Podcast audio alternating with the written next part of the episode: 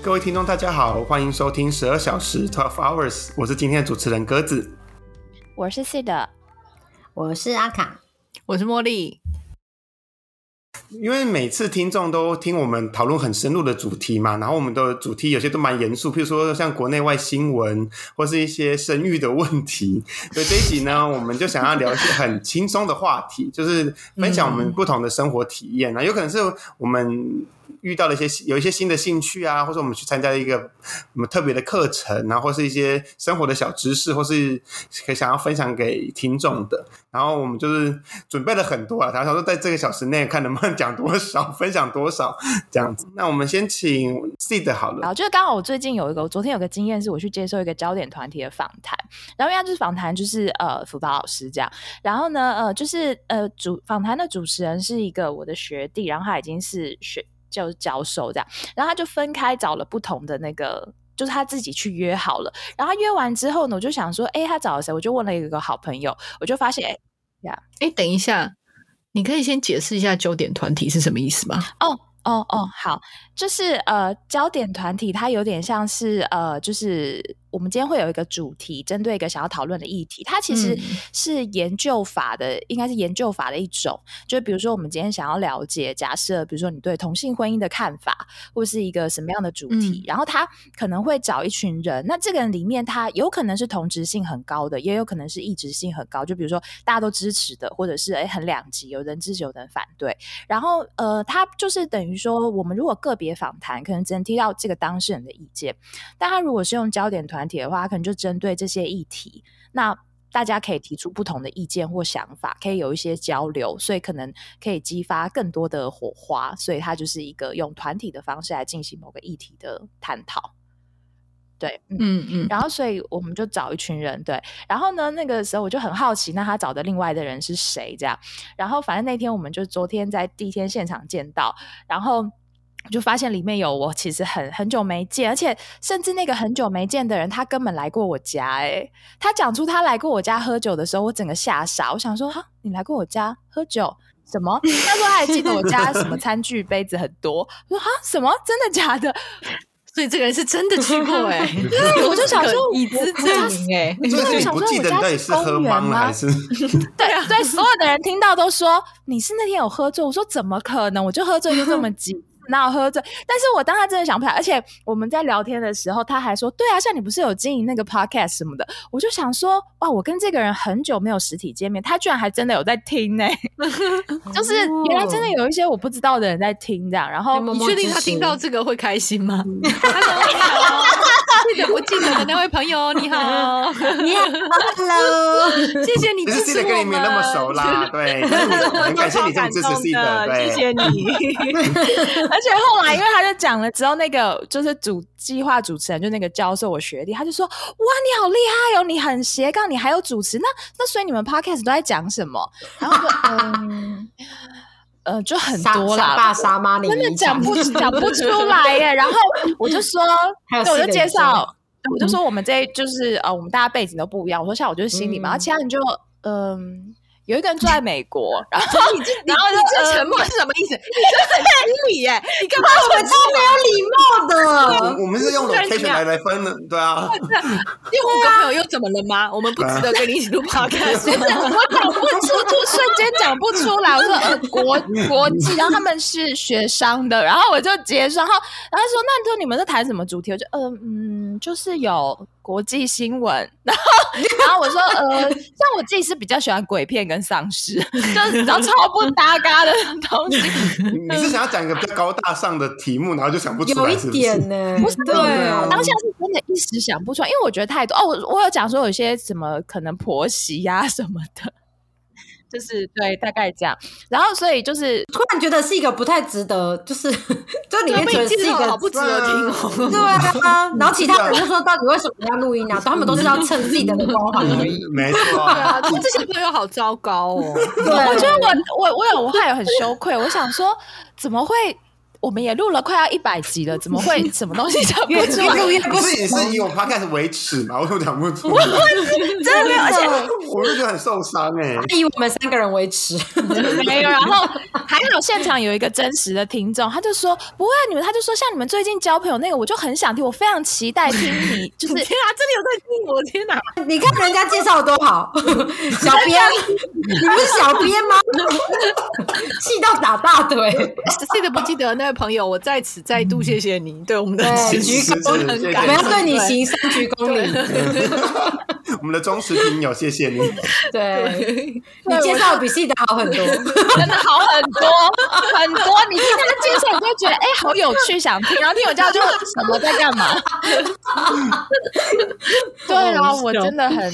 对，但是好了，我也不知道怎么介绍。然后总之就是这个经验，然后就觉得哎，自己真的认识蛮多人。然后在上次我介绍完每一天嘛，然后所以在这个背景知识之下呢，就有一次发生一个有趣的事情是，呃，我跟我几个朋友就是我们约好了要去看音乐剧，然后呢，就我就在当天，就是在下午两点多的一个场次，然后就在早上九点多吧，就其中有一个要去的人，他就突然说：“哎，他身体不舒服，就上吐下泻那种，他就是真的没有办法去。”然后呢，那所以我们就就多一张票嘛。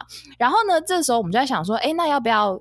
找就是找身边可以去的人，那因为我之前号称是五百海选嘛，然后那个生病的人他号称是五千海选，就是他真的朋友是非常多的，可说是棋逢敌手呢。真没有啊，五百没有棋逢敌手差？很多哎、我觉得对方不一定有 把戏的看在眼里哦。他的宇宙应该比 C 的大很多吧？因为像我这种朋友只有五个人的人，我这样看我都觉得他们都是超过我认知可以想象的那个朋友的数量就是量。地球，看宇宙没有两 差很多。对对对对对。这个超出你太阳系的想象了。对。对，没有，我就觉得他那个都比较粗浅，然后我觉得我这个比较有深度一点，因为还是有那个倍数的落差。哦但是你会不记得人家来过你家喝酒，你真的有资格说这个话？你有有他有资格，不记得我们录音的内容是什么，我就觉得这也件事情是也是，录了一百次讲不出一个东西，我要哭了。真的，我要道歉歧视哎、然后然 后那个朋友希望不要听这一集，我真的觉得很羞愧，因为他昨天他讲说，哎、我去了你家喝茶什么时候？我当时就直直的盯着他，然后 我就想啊什么。什么？对，好，但总之就就是是不要剪掉哦，你不要剪，对千万不要不可以剪掉。剪掉尤其我们我们另外其他人对他行三鞠躬，你真的绝对不可以剪哦。我真心感谢他而。且而且，我觉得就是他到时候听这一集的时候，他就想说，难怪系的一直看我，我就知道他忘了。我觉得你表现的很明显可是。我这样会不会他听完就他就掉粉？他说啊，原来 C 的不记得我，那我也没有听的必要。没关系，现在我们另外三个人都记得你了，这位是不记得的朋，友。对 还还是我们啊，节目效果，节目效果。我等下录完马上就再约他，这样。对，然后那个，所以我们两个就想说，哎、那我们应该可以找我们的朋友。然后，所以这时候我们就开始了疯狂，就是大家找嘛。我就呃，就是我要先从那种呃，第一个也要确定他有空，像比如说像鸽子，就因为他现在我们没有住同一个城市，就没办法。然后像阿卡，他可能因为那种有有小孩啊什么的，就是没有办法马上出来也不行嘛，就还要扣一扣扣一扣。然后我就开始一个一个找，然后我真的连那种真的是有点久没有联络，可能好几年没有见，但我觉得他对音乐剧有兴趣的人，我就都、都问了这样，然后就是各自讯息吧。而且你还不能一次问太多个，因为万一他们都 OK，这样也很尴尬，所以只能一个一个问，一个不行了才下一个，而且他还要很快的回你这样。然后我们两个就开始个别做这件事情。然后呢，我当下真的瞬间有一，因为我们好像找了，应该可能找到十点多、十一点，然后我们都没有找到可以去的人，然后我就开始生气了。我就想说，怎么可能？第一个，我找不到可以去的人。这里就已经很奇怪了，然后我们两个加起来还找不到一个可以去的，这怎么可能？我就是很生气，我就觉得这不可能。然后因为跟我们一起去的另外一个人，他是那种就是基本上都待在家，然后也不太跟太多人类互动的那一种。然后他就说他好像在看一个实境秀，而就是他就因为他就真他说他从头到尾都觉得怎么可能找得到，因为他觉得时间很赶。太临时了，嗯对，就是下午两点多，也不是说隔天或什么的，所以他就会觉得不可能。他真的低估你们呢。真的加起来五千五百人呢、我觉得怎么可能 找不到？对，然后后来我们就就在问问问，然后我真的就问到很多，然后就最后呢，这个结结束就是在以呃两分钟之差，就是我后来找到的好介其实是 意哦哎。我后来找到的是，我们有有访谈过的白金秘书，嗯，对，因为我要去的那个地方就在他家附近。然后后来，呃，白金秘书大概是我找的，我想一下哦，有第二十个人吧。白金秘书，你现在听到了吧？你是第二。十顺位，也是蛮厉害的啦，他是五五百分之二十，哎，百分之二十，而且他没有问鸽子，也没有问我、哎，对啊。可是你们是因为客观条件先被对删除啊被掉，删除，对也是蛮合理的。对嗯对，然后总之他就就是，而且白金秘书他真的还蛮快，就回说哦可以啊，这离我家很近。我就想说 yes，我找到。结果就在这个时候，那个另外找的那个朋友他就打电话给我，他就说哎、我找到了，是不是我的同事什么什么可以去？我就想干，我就真的在。那个马路上大喊，然后这个时候是在十二点，大概十二点的时候，我就说怎么可能？我刚刚也找到了。我说你确定那个要去？因为他之前还在群主说，哦，他那个朋友就是还在犹豫。然后嗯后来就是我心想说，你真的是塞钱给他吧？你怎么可能？欸 我真的是真心的要去、哎，那你胜负心怎么这么强啊？而且超强啊！系的胜负心真的很强，因为他后来跟我们，就是他有先稍微跟我们提示一下这件事情的时候，我们还一直跟他讲说，嗯，可是你就是在金不，你看你就是邀他，然后那个白白金秘书就很真心的想要去，他都对方都一直要说服他的朋友，他才要去。对，对 啊，然后我就觉得怎么可能？就真的是以两分钟之差我就输了。我本来还想说两，分钟，对你看他怎么强调，他怎么可能输？不可置信。对啊，不过他找的那个人我也认识就是了啦，就说你没有还没问到他，对对，还没有问到他，就是他可能是在你的第三十二顺位这样，嗯，之类的，我就是还没有问到。对，然后反反正我就觉得这个怎么可能？但是后来想想，我不知道，我还是觉得应该可以更早。对，但是那个另外一个，第一，我我在意整个在一直在复盘这整件事情，对，我说我到底 哪一个哪一个步骤做错了？对哪一个步这个就说，如果我第十个就问白金秘书，真的我在十一点的时候，我就可以结束这场游戏。对啊，我要是真的，我要是更早问他，他真的很快就回我哎、然后而且我就觉得说，在两个多小时找到，对我下次会更进步一点。我要给两位选，我要给两位选手肯定好吗？你们两个都很厉害。对很优秀，鼓掌那拍拍手，对，如果是我的话，我就会彻底放弃这件事情。都想说这有什么好好比赛的，我一定没有找不到人，而且我还要想说，我送票会不会有人愿意去？哦，有我那个朋友，他原本有说，不然我们在现场卖票好了，什么之类的。其实可以吧？在现场卖黄牛票这样，对。不，是 PTT 上面呢，直接卖啊，打对也可以。没有，我有朋友，我可以找朋友。然 然后后来那个人来了之后，对，后来我们就是还有在那边聊天，对，所以我们坐三个人座位的时候，我就坐在中间，然后还跟他聊了很多，就觉得哇，我真的很会聊天。也没有输，他不是我找到的，但是我可以 cover 他。对，但是他也是我朋友，而且我跟他讲非常多话，就是对对对，我还跟他回顾嗯。我们的工作，啊我上次见面是什么时候？那你最近怎么样什么的？所以我又再度交到了一个朋友，又巩固了，所以我现在五百零一了，我把他那边那个吸收过来了。我觉得这样听众会不会听完之后就想说，这到底这过去这十五分钟我听了什么？就是戏的炫炫耀就是宇宙的故事啊，对，对是的宇宙故事。然后第二个我讲我的好了。我觉得母的还蛮有趣的，就是我最近，因为我什么意思？是要把我们无聊的留到对啊，要最后吗？我们无聊，对啊。你是想说，反正听众前面听完有趣的，后面就是要听不听都可以。对啊，听到四十分钟就可以了。我我我我只怕就是我只怕那个听了 C 的十五分钟嘛，就是说呃这个可能不是我想要听的东西嘛，就跳。听 这先聊，你还在，我还在，我还在，I'm here，你可以听我的，听我的。好，我我最近，因为我现在大家知道我在待业中吗？应该不知道，听众就是我最近在待业中，然后 还喊话，所以有什么职缺要找人的话，鸽子很愿意。对对，请来信给我们我。现在已经 locate 在新竹了，不要再给我讲台北的工作，拜托。对，然后因为呃，待业中我大概一个礼拜大概有三四个面试，但是面试的其他空档就很闲呐、然后我就想说，很闲的时间我可以干嘛这样子，然后我就突然灵机一动，想说，哎、那我可以去做一些外送平台的外送员。对，然后我就挑了呃传统，哎，可以讲他的名字吗？应该可以吧？我们没有帮他打，我们没有帮他打广告没有意思。对对啊，免费免费打广告哎，对，希望 f o o Panda 的 给我们叶可以配给我们些业配，拜托，对，我在蛮缺业配。哎，可是为什么你选 f o o Panda 而不是 Uber？因为 o o Panda 那时候有比较好的机机制，就是哦。那他因为他就是那时候他的他的优条件就是你只要申请当他的外送员，他就买免费送你那个箱子跟制服。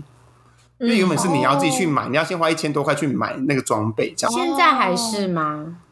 现在还算是，他有送你等值金额的现金呢，就是你买完之后，他、哦。你有跑了，他就会回送那个现金给你，那个金额这样子。嗯对，嗯，还有说，因为 Panda 的外送员应该是蛮弹性的吧？我印象中应该那种外送员不是你今天讲啊，今天好无聊，让帮我来跑一下好了，那我就我就去跑这样子，然后就觉得哎、诶很弹性啊。我今天呃。可能天气不好，我就不要出去；然后天气好的，我就出去晃过去晃晃，这样也不错。然后结果发现，哎、它其实没有那么弹性。真的哦，对他其实就他，因为他就要他他其实就是要排班，因为像排班制，因为他会希望，嗯譬如说午餐时间那两个小时，哦然后晚上时间那两个小时是很多人的，就是。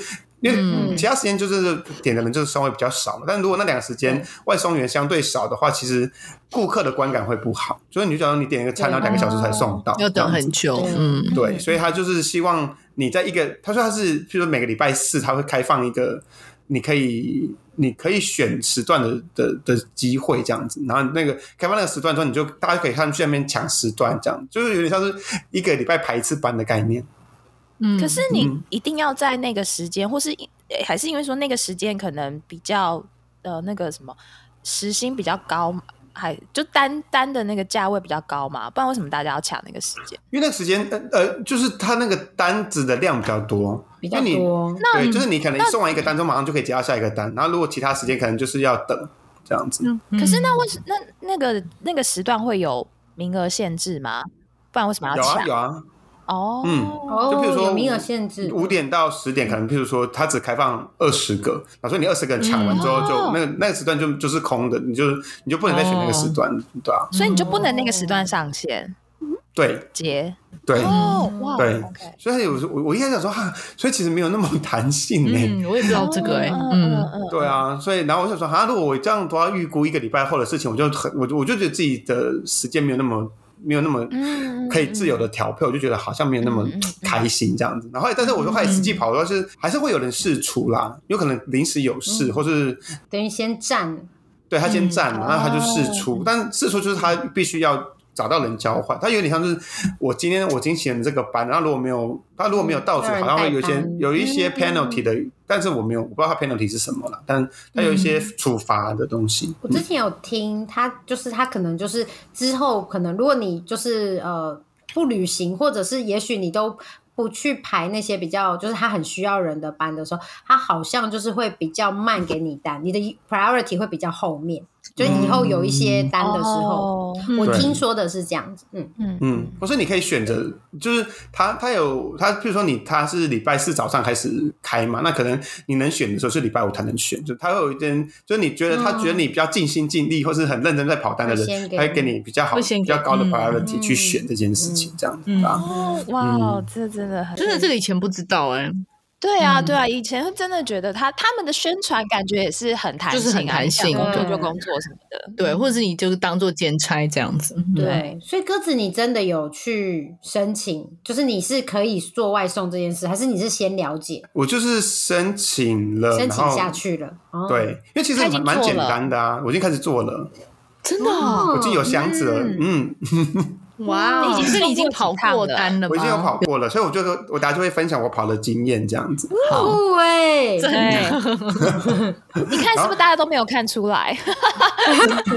要这要怎么看出来？我说我穿制服跟大家 share 一下，这 样拍照在镜子前面自拍，制服照耶比，对。然后第二个迷思就是，那他们不是在找外送员的时候都会号称他时薪很高吗？嗯哼，对不对？嗯有没有听众很多学生说啊，你看外送员他就一个礼拜、哎一个月可以赚十万什么之类的这种新嗯，闻。对对，哦，那个要拼了老命的跑吧？对啊，对，诶，可能一刚开始他可以给薪薪水比较高了，刚刚进来台湾或者刚平台刚成立的时候，然后但是我在开始跑的时候，或者我在跑前在找工作、哎找资料的时候，会发现其实他有呃尽量把时薪定在两百块左右。嗯，对，就是他平均你一个里一个小时是跑三单到四单，但他的薪水就是每单的你可以赚到钱，大概就是五六十块这样子。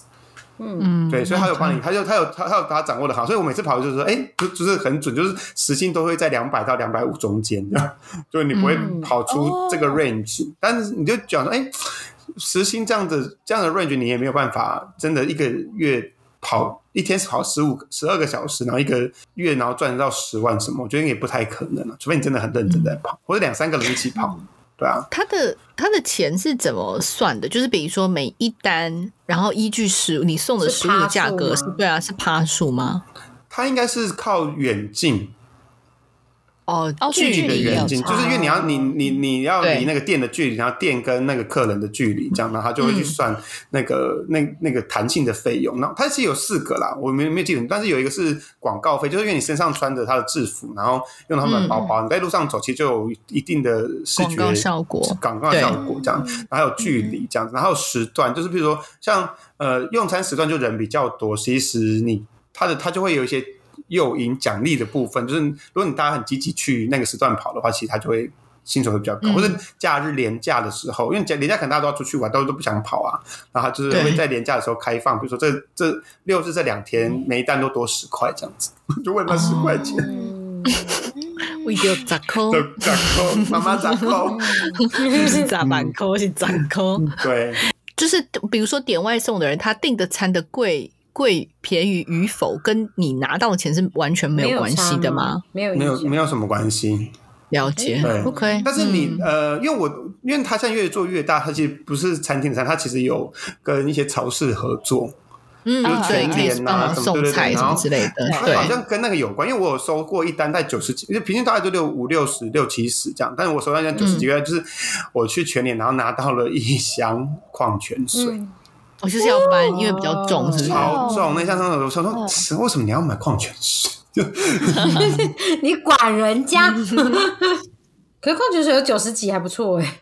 哦，对，就那一箱矿泉水就就就九十几块啦。可是那是因为重量的关系我吗？我觉得应该是重量有关吧，应对该是。哦哇对我还觉得所以他们是计价模式，因为价钱价钱应该不贵啊。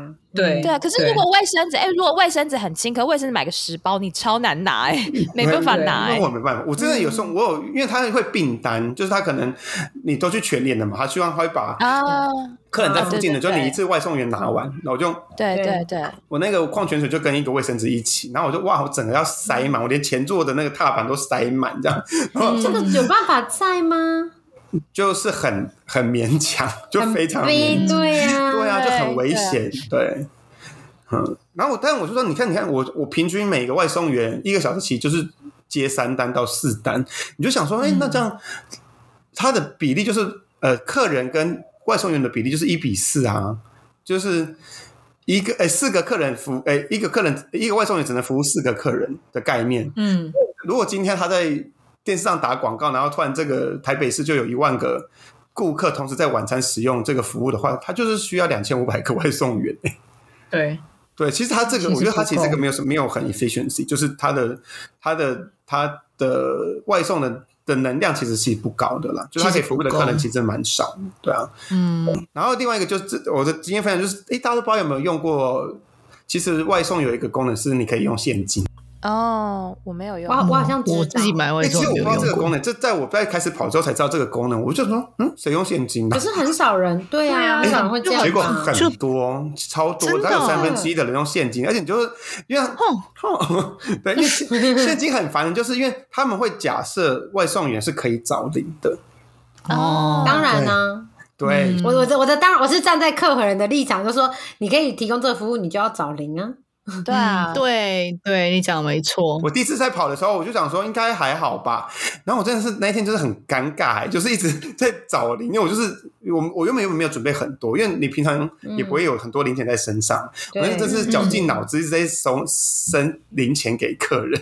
哇，好难哦，对啊。麻烦哎。所以后来有时候我就我就受不了，就我就买了一个零钱盒，然后我就把每天出去可能吃早餐啊，或者买东西的钱，我就一直丢进去那个零钱盒里，然后把硬把那零钱盒弄满，因为嗯，会完会完全不找零的客人几乎没有。嗯，就是会拿现金的人都完全会预期要找零，他不会拿刚好给你。对，他就可能就是，譬如说你今天是一百八十几，他就直接拿两百给你，他就他就在等你找零。我我问一下，就是这个现金是中间的交易是你先给店家吗？还是说是比如说 f o o Panda 会给店家这个钱，然后你再收这个钱，这个钱就在你这边？那不然现金的话你怎么处理啊？现就是客人给我现金嘛，然后我会把现金，就是譬如说今天我跑的量，它在今天我的 shift 结束后的一段时间内，就一定要把它汇进去，呃，把它存回去那个。f o o Panda 开一个哦一个账户里面，对，就是 f 哦 o o Panda 会跟为每个外送员开一个账户，这样，所以你就知道你今天啊。呃领了多少现金啊，你要存回去多少现金在那个户头里面，这样，然后嗯，好 f o o 麻 Panda 烦哦。的那一个跟客跟厂商应该是一个月结一次吧，比如说一个月的营业额多少钱，然后他再一口气汇给那个店家这样子。嗯或者是他先预付一部分，不然店家会让他们赊那么预那么久吗？哎、可是好像是哎、因为之前我家人那个有跟外送平台合作嘛，嗯，对啊，就是他们可能就像你说，真的一个月才一个月嗯对，或者是可能呃对两周才才会结一次，这种期也蛮长的耶，对小店家来说，我觉得蛮久的。对嗯，是，而且他们要筹很多，就被抽大概三十五趴的，或者三十二对，趴的。对因为你这个现金就等于留在他的现金池里面，他放在银行就有利息啊。因为我觉得，啊所以我所以我觉得那个他们是其实有很大一部分是因为疫情，所以变得这么那个这么多店家要跟他们配合，不然我觉得他其实之前。不，台湾没有，就是台湾就是还蛮多外送，可是有蛮多店家是不愿意配合的，嗯就是因因为太贵了就没有那么嚣张嗯，现金流也不好。嗯，而且他们有一阵子还说你不可以，就是你在平台上的那个价位要跟现场价是一样的，可是哦，这样就不可以加任何价格。对啊，可这样对店家来说真的太亏了。对啊，哦，因为三十五趴很多，因为其实很多啊。很夸张。扣掉那些成本，其实你能赚的净利应该也就是二三十趴吧，对不知道。嗯对因为还要扣掉房租啊，然后人事啊、水电什么之类的，其实大家都很小本经营这样子，所以，但对啊，但我觉得如果你今天调高价格，就是愿者上勾勾。对啊，就是当，因为我们我像我昨天就是我们昨天就是原本要订一个外送，然后我们就看了那个现场价格跟外送价格，就想说，哎，那我们直接去拿好了。认真的太多，啊差太差了大概有真的有三分之一，就那个那个店家是完全就是把他的金额再他就是再加上去，就是把外送完全转嫁转嫁到消费者身上。对，嗯然后我们就想说，天哪，那他也赚太多了吧？就是他这也贵太多了吧？那我们就想说，我们就直接去拿好了。对嗯嗯，可以理解。OK，好啊。另外一个方向就是啊，我觉得有趣的经验是我就是因为我那时候我现在在新竹嘛，但其实新竹有很多比较呃山上的地方，比如说像水库。宝山水库什么之类的，就是它只、我就是在竹科附近算是比较繁华的都市区，但是其实竹科以外就是很大一片都是比较嗯，田野，而且没有路灯的地方，对，就是比较整开，你就觉得就旁边是台积电，然后突然过了一个马路，对面就是哎整咖，有一个鹿，有一只鹿吗？就就就是这么就是这么就是这么差异这样子。然后我就就时候晚上在七八点去跑的时候说。好黑，而且又好，那个真的是风很大，就风很大又黑，然后想说好可怕哦，就才七八点就会让你有这种感觉，就是那毛骨悚然的感觉。啊，你真的想说哇，没想到这个地方，因为我已经在新竹读书了六七年，你都想说哇，还有这些地方我还没有去过，这么偏僻的地方，探索新的那因为个 疆因为刚好是，刚好是那些越偏僻的，他们越会用外送啊，对哦对。对，对。对，哦，对。对所以，就是一直会这么，你会你会跑到市区去拿东西，然后又骑到很偏僻的地方，然后拿去市区拿东西，呢？你们像比如我在台湾订外卖的话，就是外送的话，一开就是一般来说外送费大概是多少钱啊？呃，像我自己是都 Uber，、就是呃 Uber 的话，它就是看距离。然后我看过最便宜的是二十块，然后嗯最贵的我有看过到大概五十五到六十。嗯我也觉得五十是我可以接受的极极，就是最高了耶。嗯嗯嗯，所以我刚才想我，怎么怎么那 OK，么高？那大概都等多久？呃，我的话在诶大概三三平均大概三四三四十分钟。像刚刚讲，因为它我觉得差不多因为外送费跟距离有关嘛，嗯所以越对比较近的它可能大概十二十十五二十分钟。然后嗯我等过最久的有到一个小时的，可是那个可能比较是嗯尖峰或特殊状况，不然绝大多数应该了解就是四十分钟左右吧。哦，那我我觉得觉得还蛮合40分，钟都还蛮合理的。嗯，我嗯我最近一次叫外送，是我就是我们那之前要搬家，然后就那天晚上我就很想喝真奶，然后我就觉得、哦，我们这么累，我们值得订真奶。然后我们这边唯一一家就是我觉得卖它的黑糖真奶，我觉得还蛮好喝的，嗯。然后我就想要订，可是它其实有，其实说远我也觉得没有很远，开车可能二十多分钟，就是还好，很 远就有很 远呐、但是美国美国能还可以接受。但是对，不是很近，但也不是说超级远这样。然后呢，嗯我就就是奶茶本身，因为在这里买真奶本来就已经很贵了，所以奶茶本身就是那个真奶两杯加起来大概就十二美金左右。就一杯可能六块美金，所以加起来就是十二美金，就这样多少乘以三，三百多块台币。三百多，重点是我最后360结账的时候，大概是总的价格大概是二十四块美金。也是 double 就是在欸六六百多，对对，就是 double、啊因为其实它有。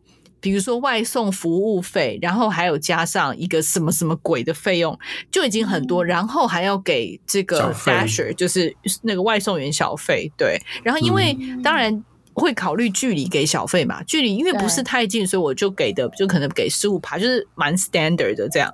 但是加起来真的就最后就差不多结账的时候就是二十四块美金左右，六百多块台币喝两杯真奶。哇是很贵但是搬家的时候真的很累，你真的会觉得说我就觉得没关系。对啊又不是对常常。对不然平常真的有时候我们我刚刚就跟鸽子刚刚讲一样，就是看了外送价就觉得算了算了，自己开车去拿好了，因为真的很蛮贵的，而且对而且我点那个真奶，我大概等了一个半小时以上。这么久，对因为我我觉得可能那个珍珠，没有没有，它其实它不是是，我觉得是可能晚上的外送员很少，因为我们订的时候已经是、就是 在美国，你知道店都很早关，所以可能是七点多左右订的，然后真的就是大概九点左右才送到，我可能是七点快八点订，然后可能九点多才送到，然后他也就直接写告诉你，反正就是要九十分钟之类的，嗯然后因为那时候我们不急就就无所谓，但是我之前订如果是一般时间，比如说嗯周末，比如说礼拜六晚上啊，我想要订外送什么之类的，可能我很少有低于三十分钟的啦，也差不多都要三十分钟以上。就是可能我们这边人就是外送员没有那么多，不是大城市，然后店家的距离可能也都稍微比较远一点这样子。嗯嗯对但真的在美国点外送，我觉得是蛮贵的。的哎，可是这么远的话，他是骑脚踏车吗？没有啊，骑开车啊，这边开车外送都是开车啊，说外送刚刚讲骑脚踏车是，对，我想说他是要骑到骑到哪里了？他哭吧？为了参加铁人三项吗？路 因为我在欧洲看到很多骑脚踏车的，因为台湾是没有，台湾很少没有看到骑脚踏车送外送的啦。但欧洲很多都骑脚踏车送外送，可能嗯很都市的地方，对啊，比如说嗯伦敦这种，我觉得可能会骑脚踏车。没有，我们这边全部都是开车的。第二一个很妙是，因为它是无接触外送，但是它就是他们是一栋透天，啊但是他们一楼有一个比较大的门，是一个围篱的门这样子，所以你要嗯嗯，透过一楼大楼的那个门铁门之后，你才会到达他们的第一个就是大门这样。然后他就说放在铁门附近，然后我就说嗯。铁门附近的地上吗？上。对，我就说地上吗？然后我就我就我就在那边站了一分钟，他说地上好像不太好吧。然后我就打电话给他，就说哎，对，我就说，哎、我到了铁门这边，但是我要放在哪里呢？他说，他就说，你就放在里面的地上啊。我说，地上吗？真的是地上。然后他说，还叫我就是把手穿过那个铁门，然后放在地上，就不要放在铁门的外面。然后我说，铁门会电击你吗？我说哦好，然后我就把它放在铁门的地上。然后说，如果你今天你今天要做这件事情的话，你就把它写清楚，就放进铁门的地。我们这边外送真的也会放地上，因为不会有外送桌这种东西，就是会放在地上。我我们有两次的经验是打开门看到外送在地上，可是我们并没有叫外送，就放在我们家门口。这太可怕了吧！然后呢，我们就那你就吃了，对，然后就很开心地说哇，免费食物呢，真的 假的？我的朋友就很兴奋地说天哪，这是免费的午餐呢。然后我们这个很像七八七的人设。等一下，他也太单纯了吧？没有，然后这个时候我们就。没有，可是你看得出来，他真的就是外送。然后我们就打电话问餐厅，然后餐厅就会跟我们确认，他就说餐厅会跟你说，你把你那一份留下来，就是你们可以吃那个就送你们，然后他们会让外送员再另外送一份。因为这种情况下，他不可能再你知道，对，比如说让你拿去什么都不安全嘛，唯有把这一份送给你是最好的做法。对，所以真的我们有两次就这样吃了免费的外送，哇，好酷哦！对，因为你看出来这上面都还有那个。订单的那个条子，然后因为我们之前有想说，如果他有写是比如说几号，他可能只是送错门，比如说我们隔壁还是什么之类，那我可以帮他拿去这个倒无所谓。可是就真的没有写，我们也没有办法，所以我就打电话去餐，因为上面会有那个发票嘛，然后打去餐厅，餐厅就会问了一下一些讯息之后，就说哦，哪一份你们就是送给你们这样，我们再另外送。嗯，对。哇，就免费的午餐，而且也蛮安全的啦。对对啊，因为有打电话跟餐，因为他知道这个是，这他们是真的有送东西出来这样子。对，没有被下什么药在里面这样。对呀，反正我们吃了没事。对，不然你这很深信人性呢。对呀，在这边就可能没有那么无聊吧，地广人稀的，不知道。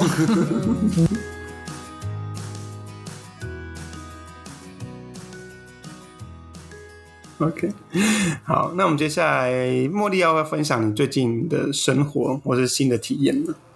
好，我刚才就是有讲到我最近搬家嘛，然后其实因为我们就是有新的房子，所以房子因为是自己的房子，然后就有一些装修。然后之前我们有一集有那个邀请设计师，就是阿卡家的设计师来跟我们聊过，所以嗯。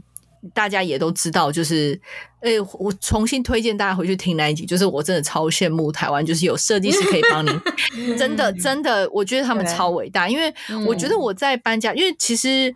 嗯，就是我们家里是东西都有，天地墙都有，电器都有，就是大件的电器，冰箱、洗衣机这些东西都有，是不用另外买的。然后基本的，比如说墙壁怎么油漆什么，都都是 OK 的，就是只是你要把家具弄进来，那可能要自己整理。那美国房子就是这样子。可是我们搬进来的时候觉得，哎，油漆可能有一些小地方不是弄得很好，我们不是很喜欢，所以我们就重新。油漆，然后我只有比较难的地方是找别人油漆，就是厨房的橱柜。我觉得这个可能台湾人比较难想象，就是美国的厨的厨房的橱柜都是木头的，所以它其实上面就是它的颜色就是取决于你有没有上漆，它有可能是原本的木头颜色，那上的漆的话。它油漆是那种，嗯，就是油漆有不同的光度，它就是很亮的，所以你可以可以反复擦拭的这样子，不是那种哑光的这样。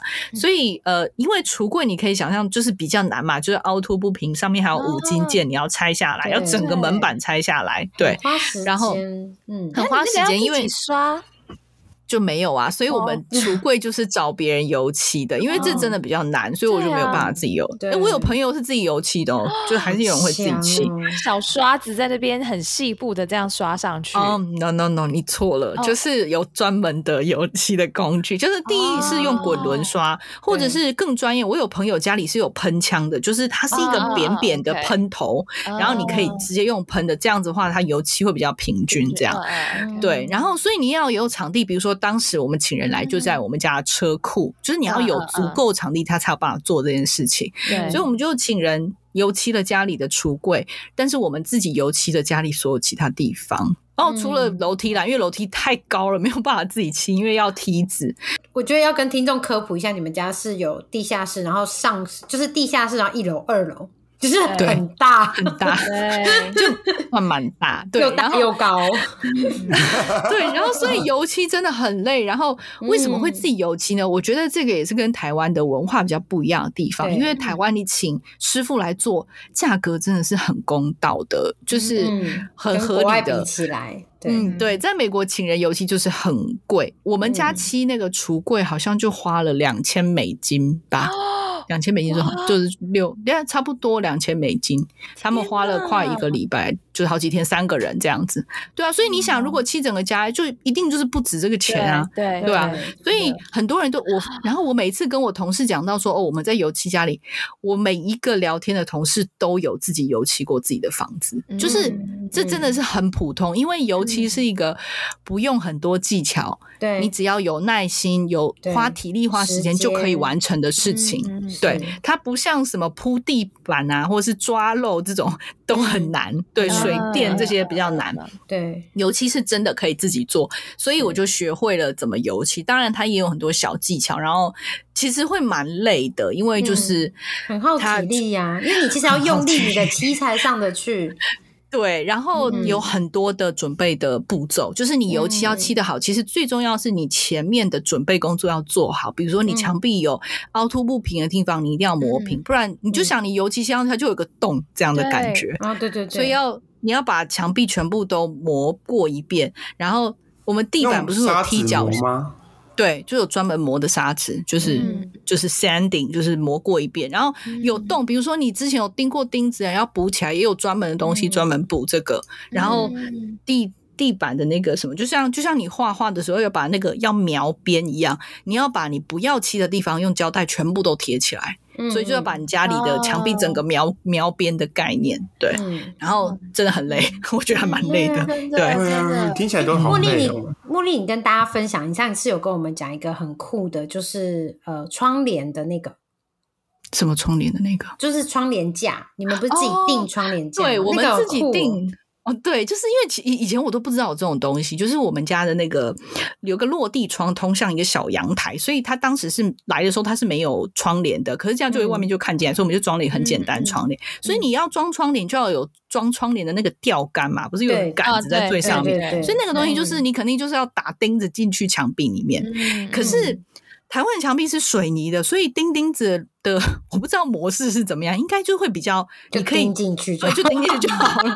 对，钉进去就好可是钉进去，对，可是美国的房子是木造的，所以你不嗯能任何不是所有地方都可以打钉子，你要找到后面是有一个。木条支撑的地方，你就想后面是很多哦。有像梁柱这样的地方，OK，对对就你对对对找一个平的，它后面没东西，空的弄进去。对，它就会支撑不了嘛，你就对，所以你要哦。找到那个地方，那当然你在外面你是你看不到里面的梁柱，对，所以有一个机器专门就是可以，就是你把它贴在墙壁上，然后像滑鼠一样移动，然后就移动移动移动，然后它只要侦测到这里有梁柱，它就会哔哔哔哔哔，然后你就寻找那哦个好酷哦。哔哔哔声音最高的地方，然后你就找出那个交叉点，就是两根柱汇合的地方，钉子就要打在那边，哇，超的，所以你就要有很多工具才能打钉。当然，如果是说真的，如果是很轻的东西，可能。没有这个问题，比如说你只是挂一个帽子或是什么，可能啊、嗯。可是像你要支撑重量真的比较重的东西的话，啊对。你打钉子就要先做这件事情。我都不知道有这种东西，我也觉得好不知道神奇哎、对啊 第一次知道啊听，对啊。他，们那种 B 对 N Q 的店应该都超级大的吧？对就是卖这种小工具。超多，而且这种小工具其实有时候很，就是你你一定要买，可是你说实话，你又用不了几次你。不会一直用对啊我刚才想说，对啊，你们就是要这个就是买嘛，这个不可以租。对对啊，这个就是买。我们家有哦非常多奇奇怪怪的，我都不知道是做什么，非常多工具。因为嗯就是我们也换了很多的，就是比如说灯啊什么，其实你换灯都要。都要有一些小，比如说我对那天才知道这个东西。我们再换我们家厨房的灯，然后你知道你换灯的时候，其实它原本里面是有一个电线的，你要把你的灯的电线跟它扭在一起，然后就是黑色对黑色，白色对白色这样。哦，那我就想说，OK，电线对电线，那不就是两个电线碰在一起，然后你这样扭扭扭，把它扭在一起嘛？嗯就像你绑面包的那个绳子一样，那种概念。对，嗯然后我后来才知道，原来有一个像你知道我们小时候吃那个什么玉鼠鼠那种饼干，它有个就是会套在手上吃的，你们知道我在讲什么吗？嗯嗯就是一个尖尖像三角锥的那种饼干。对，它是长得很小很小很小，然后它有不同的 size，然后你只要把两个电线放进去，然后你一直转它，它们就扭在一起，然后用这个东西就比较安全，也不会松掉。哦，酷就欸！是世界上竟然有这种东西，我就觉得就太神奇了对，就是专门把嗯电线扭在一起的东西。嗯，对，我都不知道有这种东西，因为我之前看到那个东西，我们家有一整袋，我都不知道那是做什么用的。我后来才知道，哦，原来就是是有电线的，所以我就嗯学会。我现在不会做，可是就有一些这样的知识，比如说哦真的，对换灯泡这种我就会啊，这个比较简单这种。嗯对，然后就或者是拆插座啊，因为你油漆之前你把所有插座都拆掉，嗯，对对啊，你不能漆到插座上面嘛，所以你对所有的牙那个插座都要拆掉。然后就是一些很奇妙的家里维护的工作。然后我觉得这个东西就是一些生活的技能吧。我觉得确实是对美国有这种自己动手的文化，这个 DIY 文化其实非常强。国外，我国外国外都有哎、嗯，对因为啊人工因为人工很贵，对啊，对。对，对，然后他们也很说实在，我觉得他们的文化里面，尤其可能我在南方，他们其实是会会推崇这种。就是自己动手做自己的事情，这、他们觉得这是很实用的生活的能力，嗯所以他们会就是鼓励小孩子去做这些事情，就是家里自己，比如说就是你知道你电视上会看到，就鼓励小朋友去帮隔壁邻去除草，然后赚零用钱，就是这种事情。对对，嗯，对啊，然后就是，所以就是这种生活技能。然后我也是那个时候去挑油漆，我我好像这听起来可能有点蠢，但是我以为油漆都是有颜色，然后一罐一罐放好的，这样其实不是。不然是 不然不然好你也不知道那可以好 i feel better 讲。就是就是 其实油漆的颜色都是现场可以调出来的。对对对对对对是对嗯因为它其实就是 rbg 配色嘛就是你就像你在 excel 或者是你在 power point 你挑颜色其实它都会有色号比如说 r 是多少对不对？它就是三原色配所有机器要现场来讲对嗯，它只要有足够的底色，它只要输入它要多少多少多少，现场店员都可以帮你把那个颜色调出来，但是它要有那个底色，对对，都可以调出来。然后如果比如说假设。至少我们去的店是这样，如果你你想要挑某一个颜色的油漆，可是嗯你不知道它色号，你比如说你墙壁就一小块掉下来，你把那个油漆一小片拿去那边，他们可以帮你测出来，然后帮你调出一模一样的一罐。哇对不过我之前听说的是，因为像像台湾的面积没有那么大，所以像我们那个油漆的那个漆，我我之前听说的是，就大家都会建议要留着。一方面是不要浪费，另外一方面是，其实就算你是就是机器调出来的，它还是会有一点点色差。嗯，一定会有。它不会干掉吗？什么会干掉好像盖盖子不会诶、就那不会种其实不会，油漆可以放很久，对，可以放很久，可以放很久，嗯。嗯，可以放很久。像我有朋友，他们家买房子可能五这样六七年了，他漆、嗯。他们还有最近还有重漆那个房子，就他们当初买的油漆都还用老的可以用。油漆，对对对，其实可以，你只要封好，可以放非常久。嗯，对，然后大家通常都还是会建议要把当初一刚开始的呃油漆留着，因为你有时候不一定会，比如说你家里不一定全部都要重漆，你可能就哪边大面积的要重漆，可是你你不会想要你的房子，就是如果你当时候再去买一个新的，你不会想要它跟其他地方原本应该是同样的颜色，但是差非常的多，就是整个跑掉，对，所以一般都还是会建议要留着。对，因为它调就算是机器调出来，还是会有一点色差。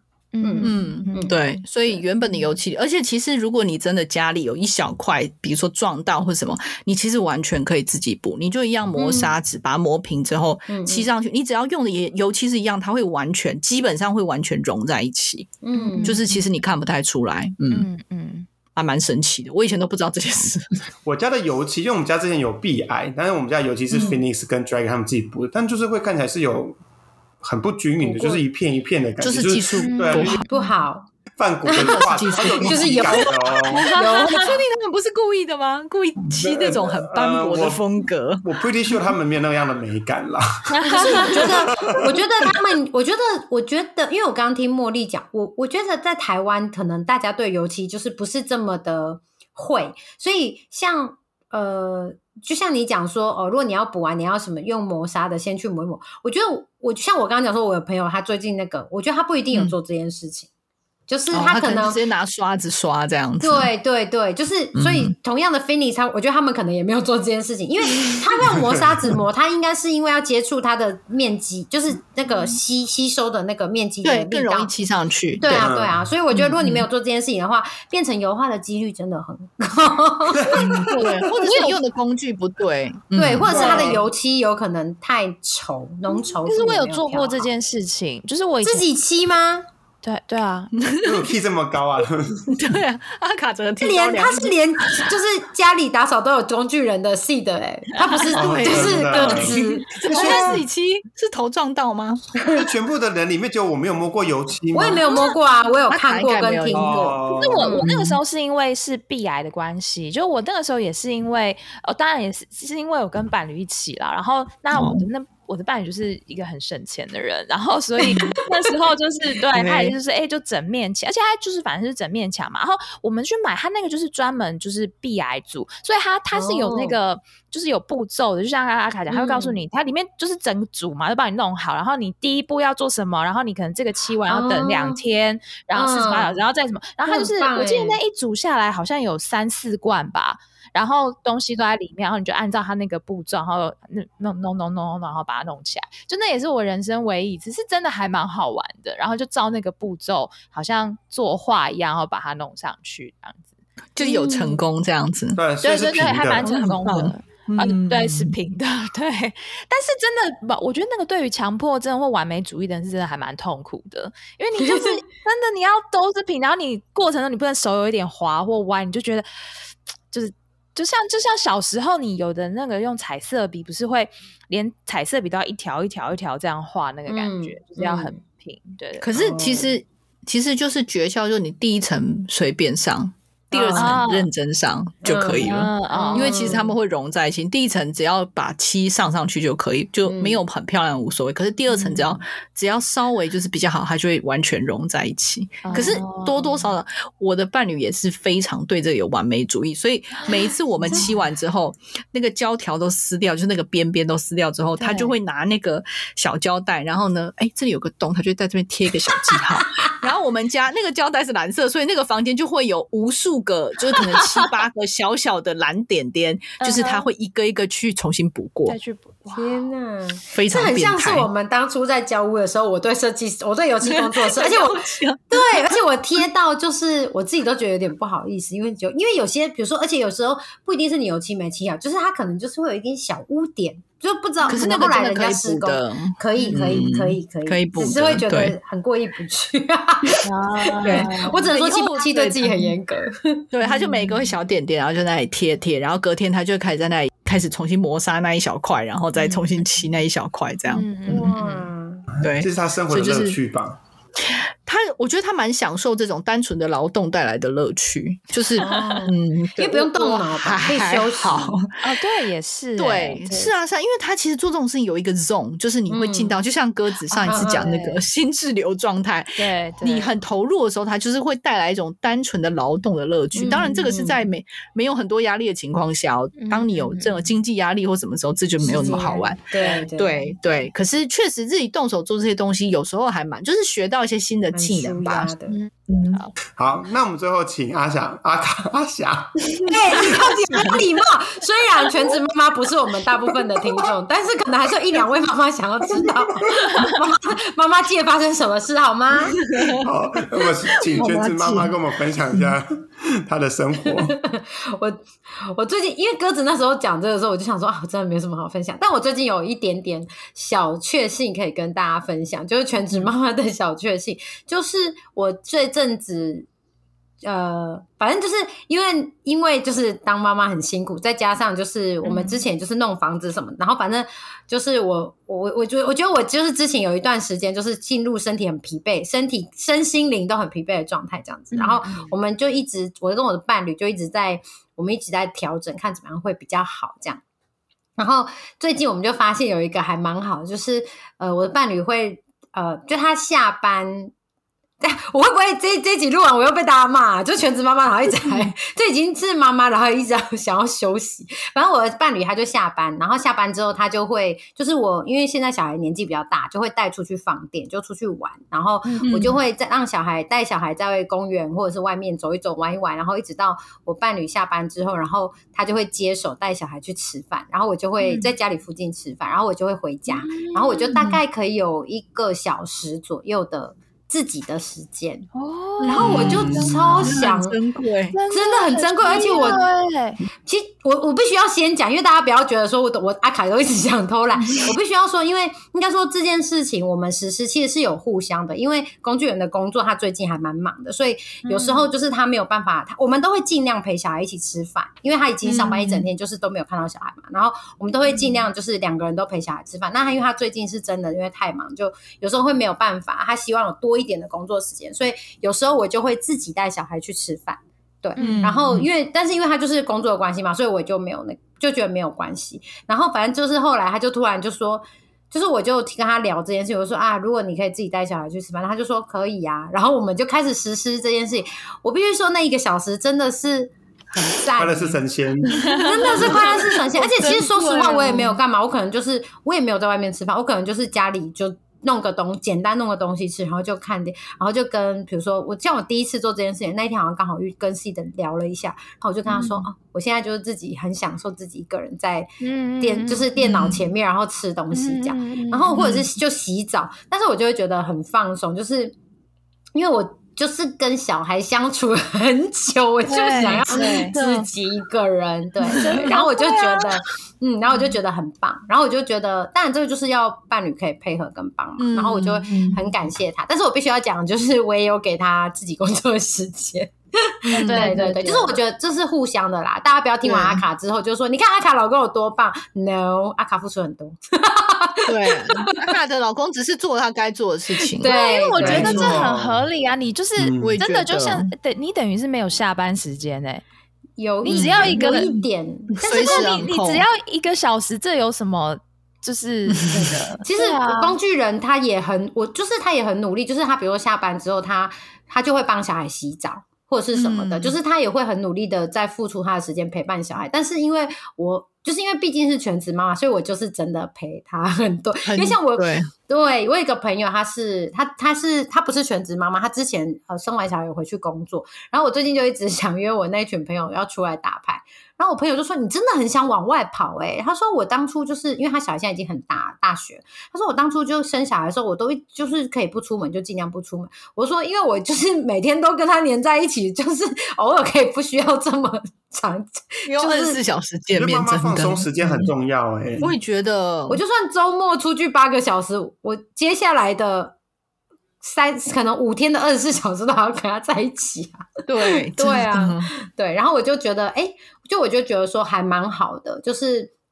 呃，就是不管是不是全职妈妈啦，反正就是可以有一个有一段自己真的很放松，然后很单独的时间就很重要。嗯可是我必须要讲，就是说，我觉得不一定是所有的妈妈都，因为我觉得我自己是那种会比较给自己一些压力的妈妈，嗯就是我比较会有一些规定的妈妈，就给自己的规定，所以对不一定是大家都会像我这样子，都需要这种，就是这种东西。我觉得有些全职妈妈可能听了就想说，为为什么是脑子怎么了吗？就没有，就是我觉得只是我在当妈妈这件事情的时候，我就会把它当工作，就是但我还是有爱小孩。嗯我觉得你给自己的框架很很重哎、就是觉得啊，对啊全职妈妈可能怎么样，或者我这样好像不行。没有，我觉得超级合理的、啊。对对啊我也觉得服务啊，而且我觉得很已经很 少了耶！你就是你讲的这些真的就很小哎、就就大家嗯想象你工一天工作二十四个小时，然后你只休息一个小时，这样很过分吗？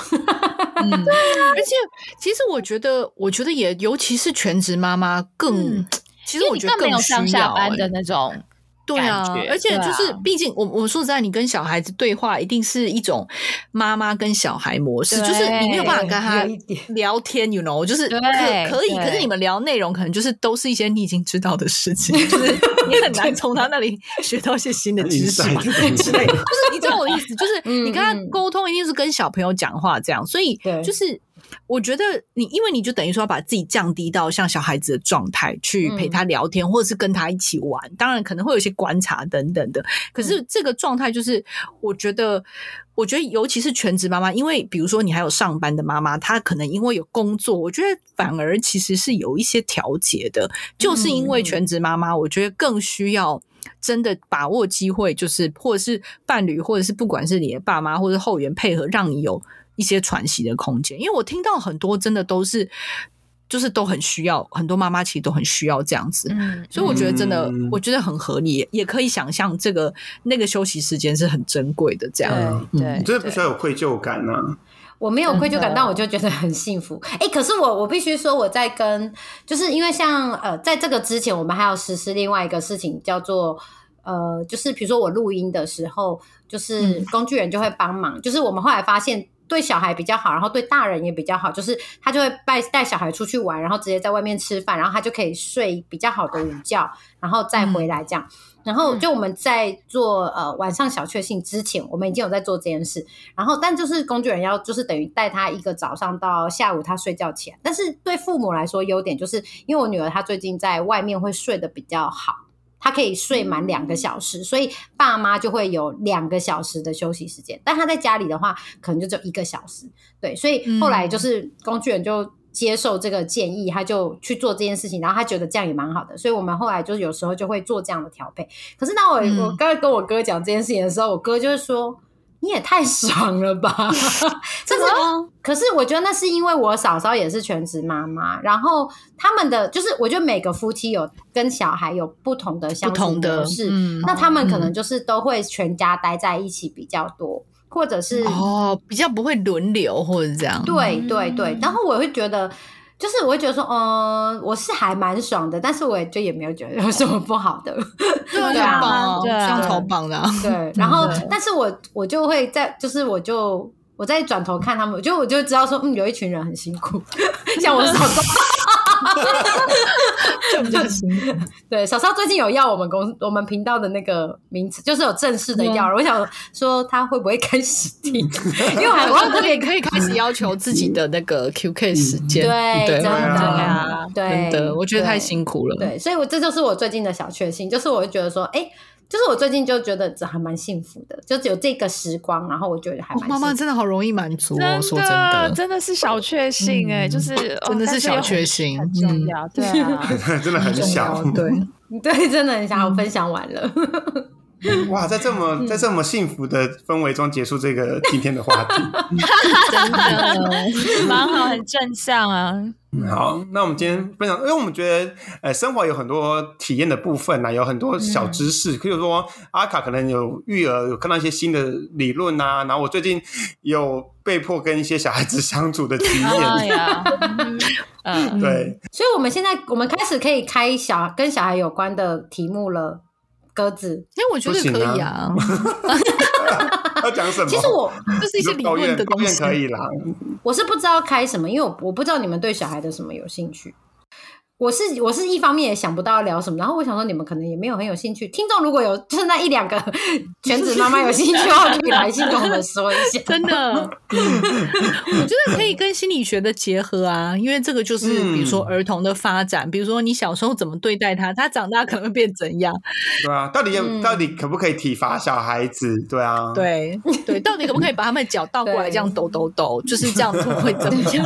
我不知道会，吊起来打之类的。嗯，对，把他们领抓他们领子拎起来，这样到底对他们好不好？或是你做了些什么事情，可能会他们的心理创伤之类的，会影响他们大脑哪一个部分的发展之类的。对会不会讲一讲，然后就在讲自己的创伤？嗯，对，我需要这样，因为我们是蛮创伤的啊，我们的 可能哦我们四个应该没有人能对，没有人可以逃啊过。对，讲完就大家都被疗愈了，哦不是很，棒吗？也是免费的心理治疗都好。就是对啊，一石二鸟，对啊，好，所以我们未来的走向也有可能会多分享一些我们最近我我以为你要说就会分享小孩，所以我忍不住惊呼了吓一下。死！目前还完没完全没有办法爱小孩的四个表示。我说会分享一些周遭生活的东西，或是有嗯看到一些有趣的话题，这样子，我们也会做生活的分享，不是就是专一的一个很大的主题来分享。当然，我希望听众朋友也可以喜习惯或喜欢我们这些新的聊天的模式，这样子。那还没有跟我们 IG 的朋友，就是记得去 Twelve Hours for 台湾 USA 来追踪我们。那我们就下周见喽，拜 拜拜拜。